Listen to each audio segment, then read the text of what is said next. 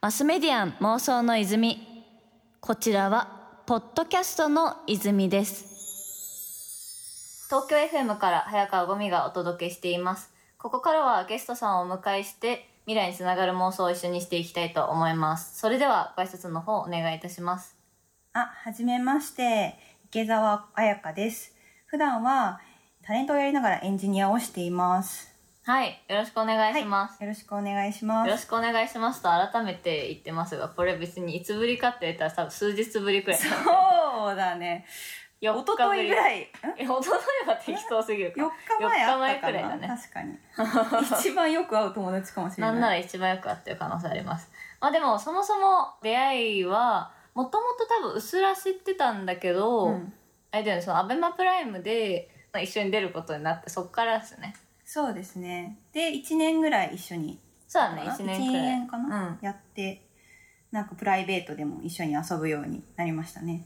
今はアベマプライムの水曜レギュラーとあともともとその映画も出演してたりとかそうなんだよ。前ね、女優やってたんですよ。ねいやだから私あの もともとデトロイト・メタルシティってあの DMC って漫画も映画もめっちゃ好きででなんかちょっと前に久々に見返したらあれなんかめっちゃ見たことある人いるなって思って池澤彩香じゃんって思って。現在廃業中、うん。女優。現在女優は廃業中なんですね。そうなんです。現在は何なんですか肩書き的には？え現在はタレントということにしています。昔は、うちの事務所が女優系の事務所で、そうだよね。もともと今東宝にいるんだよね。東宝し、東宝シンデレラっていう賞をもらってうん。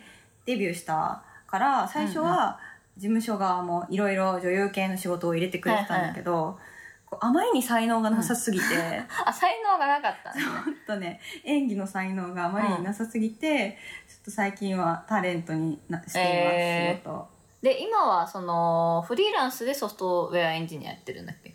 そう、フリーランスでソフトウェアエンジニアをやってるんだけど、ほぼほぼ一社でやってる。うんうんうん。今、メインで仕事しているのが、スマートロック系の会社なんだけど、そのスマートロックにつながるサービス側を作ってるから、あなるほど。私がハードウェアのプログラミングしてるわけじゃなくて、うん。うんうんうんサービスのプログラミングをしてます。なるほど。まあでもタレントとそのエンジニアって両立する人って多分ほとんどいない、ああ、確かにあんまりい両ないかな。立してる人って。なんかそれってその何がきっかけだったというかその2つなんかどっちかにこう絞ったりとかなんかこうしたくなる気持ち結構あるかなって思うんだけどそうでもなかったんですか？えっ、と、タレントとか、あの女優でもいいんだけど、としてあんまり売れてたわけじゃなかったから、結構その時間的余裕はすごいあるんだけど、はいはい。うん、お金も全然ないみたいな状態だったの。ああそっか。その普通にそもそもお金ないからなんかバイトしなきゃくらいのノリも一部ありつつで、バイトしなきゃいけないんだけど、結構タレントの仕事って、オーディションとかがいきなり入ってきたりとか、そういうことがすごい多いから、不規則なのね。そうやね。そのだから定時で働くとかちょっと難しいもんね。そう、だから結構、アルバイト先側の理解がないと難しいなと思って、そうこう思っている時に、あの、当時私が学生時代、ノマドワークっていう単語がすごい流行ってて、その PC1 台で旅先でも仕事できるようになろうみたいなのが流行ってて、で、そこで取り上げられてたのが、うん。ライターとプログラミングする人と、あとはウェブ制作うんだったから、それで最初ウェブ制作の勉強をしてました。そうかそしたらそのノマドワーカー的な部分が、まあ、ある意味きっかけになってでまあタレントとそのエンジニアの今両立をしてるってことだと。そうそうそうそなんか実際そのまあノマドワーカーって形からもっとその副業みたいなものが、うんあのまあしかも服が多分複数の方の服というう。か最近多いよね。最近増えてる複数の方の副業かなって感じもするんですけどなんか副業実際やってみてどうですか？その大変じゃないかなってそれこそあの聞いてる人の中にはいやタレントとの両立むずくねって思ってる人もいると思うんですけどどうですかね？結構ね、その複数の職業だと、多分その職業同士の相性もあるかなと思う。私の場合はタレントっていう職業は割とどっかに行って、えーその場頑張れば、うんあの、その他のところで何か準備する必要とかはあんまりああ、うん、うん。なくて、でもエンジニアの方はすごくそのプライベートの時間を使って確かに結構開勉強、ね、発を進めていくとうん。か、勉強しえーしなきゃいけないとかそういうものだからなんか片方のなんというの？それがそのエンジニアリングみたいなのが2つだった。ら結構きつかったかもってことだよね。そうどっちも勉強しなきゃいけなくて、どっちも時間の制限がなくて、うん。みたいな感じだと多分ストレスすごい溜まってたんじゃないかなと思う。そっか、じゃあ副業をしたい人はそこのやる2つなり3つなりのこう相性というか、それぞれの特性がね、重要でそこのこう、抱き合わせたらどうしたらいいのかみたいなところが結構重要なのかなって思いますね。うん、結構そこ重要だしあとは掛け合わせみたいなところもうまくいくと、なんか唯一無二の仕事ができたりするかも。あさっきのノマドワーカーでいうライターとじゃあそのエンジニアリングというか、うんウェブデザインとかができたら、それだけでその自分のサイト作れたりとかねメディア作れるようん、ね。メディア作れるからでなんかそこのこう組み合わせみたいなのもね結構重要かなと。最近だと YouTuber 兼みたいなのもね増えてきてるかなって思うし。YouTuber 兼デザイナーとかだとねわ、すごいおしゃれな動画 作れたりね。そう思う。だからなんかそこのこう2つなり3つなりやるときにそこの相性ですね。なんか一番それが重要なので、そう考えると結構そのエンジニア兼タレントっていうのはなんか意外に実はパッと見不思議に見えてすごいバランスがいいんだろうなあ、って思います。すごいね。やりやすい。マスメディアン妄想の泉。東京 FM から早川ゴミがお届けしています。マスメディアン妄想の泉。ゲストにタレントでありフリーランスのソフトウェアエンジニアでもある池谷こと池澤彩香さんをお迎えしています。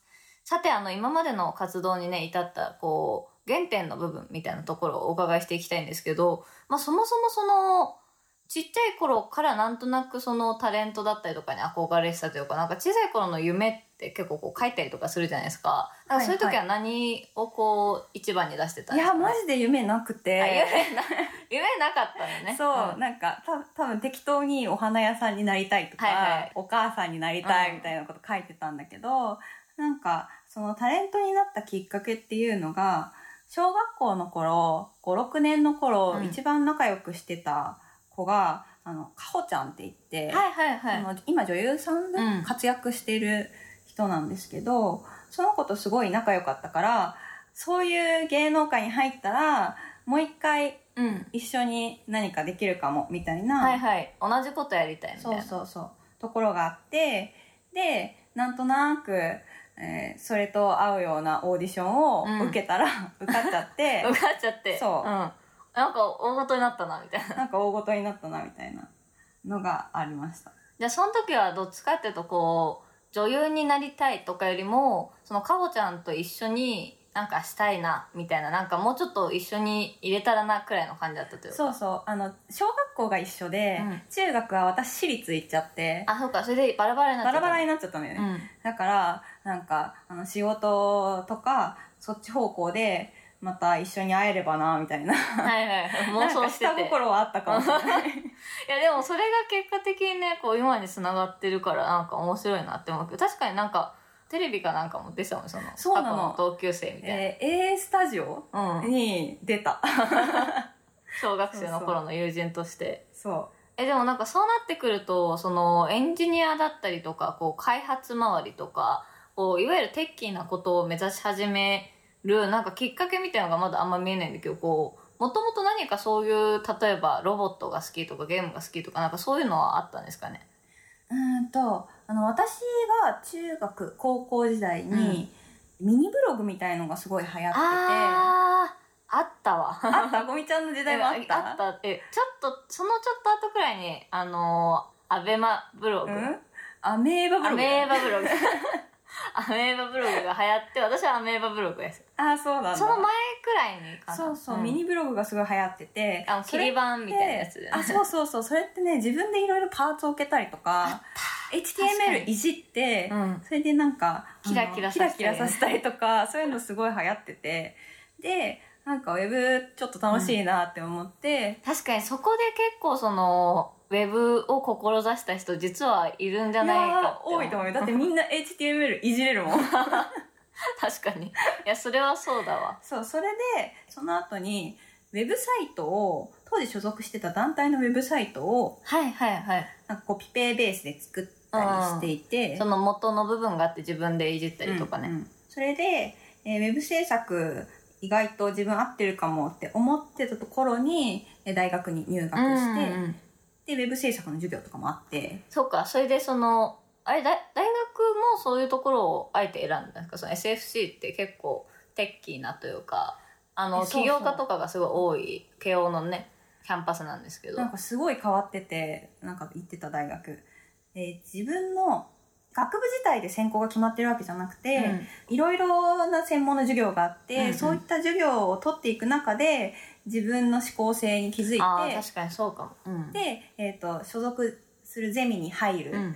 ことで専門を決めるみたいな。あ、そうか、その、ね、ゼミ単位で確かに決まっていく印象があるね。うなんかだから結構政治系のことからテッキーに作ることまでって感じですけど。でなんかあのものづくりとかに興味あったから、うんうん。割とプログラミングとか電子工作とか、うんそういうゼミに私は所属してました。そっか、じゃあなんかそう考えると確かに、中学生時代とかになんとなく趣味で触ってたものって割とその後も影響あるなって思ってて。ねえなんかだから結構そのウェブ制作に対するハードルめっちゃ低くて、ね、できるっしょみたいな。できるできるでも結構深いみたいなね。そうそうそう確かに私もなんかその中学高校時代に、あの、もともと中学生の時にあのコスプレイヤーだったんですよ。うんうんで、そのコスプレイヤーさんって大体写真加工をするんですよね。で、その時にすごいフォトショップとか、まあフォトショップのもっと簡単な GIMP みたいなアプリがあるんですけど、それとかを触ってて、でなんか結構そのデザイン系に行くきっかけも割とそういうとこだったなというか、結局今の今までフォトショップばっかり実際するんで。結構些細なきっかけが些細なきっかけで意外に長い 付き合いになったな、みたいな。マスメディアン妄想の泉東京 FM から早川ゴミがお届けしています。マスメディアン妄想の泉ゲストにタレントでありフリーランスのソフトウェアエンジニアでもある池谷こと池澤彩香さんをお迎えしています。さて、あの、これまでのキャリアについていろいろとお話を聞いてきましたが、ここからはちょっと先の未来についてどんな妄想をしているのかお話を伺っていきたいと思います。あの、結構過去にこう前例がない二足のわらじかなとも思うんですけど、そのエンジニアとタレントとというところで、なんかその今後妄想する上でなんかこういう働き方したいなとか、それはその職業でもいいし、そのスタイルでもいいと思うんですけど、なんかあったりしますかね？うーん。あんまない。うんあんまないか。小学生の頃と変わってない。あそうそうそう。小学生の頃とあんま変わってないんだけど、うん。なんか最近はでもやりたいことっていうのは常に尽きなくてこう安定してできること自分ができることとかやっているるようなこと。プラスあと種まきみたいなことすごいよくするようにしてます。こう面白いなと思ったこと、うん別に金銭的な見返りとかがなくても、うんうんとりあえず時間を突っ込んでみるみたいななんかそうすることで、うんうんそれが意外と仕事につながったりもするからね。うんうん。そういうことは欠かさずにやるようにしてます。うん、なんかその種まきみたいな部分で言うとなんかこういうの実際そうなんだろう仕事につながったなとかこういうこと言ってたらなんかそういう話来たなとかってありますかね？あるある。あるね 例えばどんな感じですか？なんかね、あの、すごいノリで、エストニアの、うん。あの、E レジデンシー取ったの。そうだねなんで撮ってんだろうって思ってるけどその e レジデンシーっていうのは、えっと、電子住民そうそうそう。票？ん。えっ、と、電電子子国家の住民になれる。あーそうエストニアっていう実際国があって、えその国民にはなれないんだけど、あ電子国民みたいな電子国民みたいになれるっなるほど、ていうのがあって、面白そうだから取ったの。うん、結構簡単に取れるんだよねそれ えっ、が、とね、ウェブサイトから、あの、フォームにちょちょって書くと、うん。向こうが審査してくれて、で、それが通ると、うん。大使館にカード取りに来てくださいってメールが来て、大使館にカード取りに行って、するとなれる。えそれっていくらくらいでちなみになるえ、いくらだっけな？でも数万円単位って感じ。いや、す全然安いよ。すごいえそれを持ってると何ができるんですか？それ持ってると、あの、全然何も考えずに取ったんだけど、あの、エストニアで会社が立てやすくなる。ああなるほどなるほど。えでそれがどうやって仕事につながったんですか？えっ、と、まあノリで取って。ノリで取って、で、会社作ろうって言って、うん。会社作ってて、うん。あ SNS で会社作ってますって言ったら、その、エストニア関連の人から、エストニア関連の人がいいんですよね、そう、なんか講演しませんかみたいな。へえそれ何の公演するんですか？あエストニアで会社を建てた人たちのコミュニティがあって、へえ面白い。うん。とかあとあのエストニアで会社を建てることを検討している人たちがいて、はいはいはい。そういう人たちに向けて講演会やるからうん出てくださいみたいな、いやでも実際あるよね。私もそのなんかずっとツイッター上でその私は12ヶ月前くらいにその元彼と別れてうん。でこう孤独に過ごしてたんですけどそのずっとツイッターで友達が欲しいってことをつぶやいてそしてなんかその友達の浜シャカって子が、うん。あ Tinder で見つけた方がいいみたいな。その近所の友達を Tinder で見つけた方がいいって言ってきたんで、何回か Tinder についてのツイートとかしてたんですよ。で私もその Tinder でその女子しかマッチしないようにしてその半径5キロとかで友達探してたんですけどなんかそしたら今その PR の仕事をしているっていうのでまさかのその仕事になるとはって感じですねそれも。意外とつながるよね。意外にしてたらね。あとなんか言ってると意外に見てくれてたりするなっていうのはすごいあるね。あるあるある。だ結構なんかその周りにこれ好きですとかなんかこういったことやりたいですって言ってると確かになんかその類の仕事来やすくなるなみたいな。なんかそれこそその生理用品作りたいですとかもそうだし、なんか結構それ言っておくのは重要かもなってなんかこう何か機会が降ってきた時にあなんかそういえば IKEA こういうこと言ってたなみたいなんで思い出してくれたりとかね。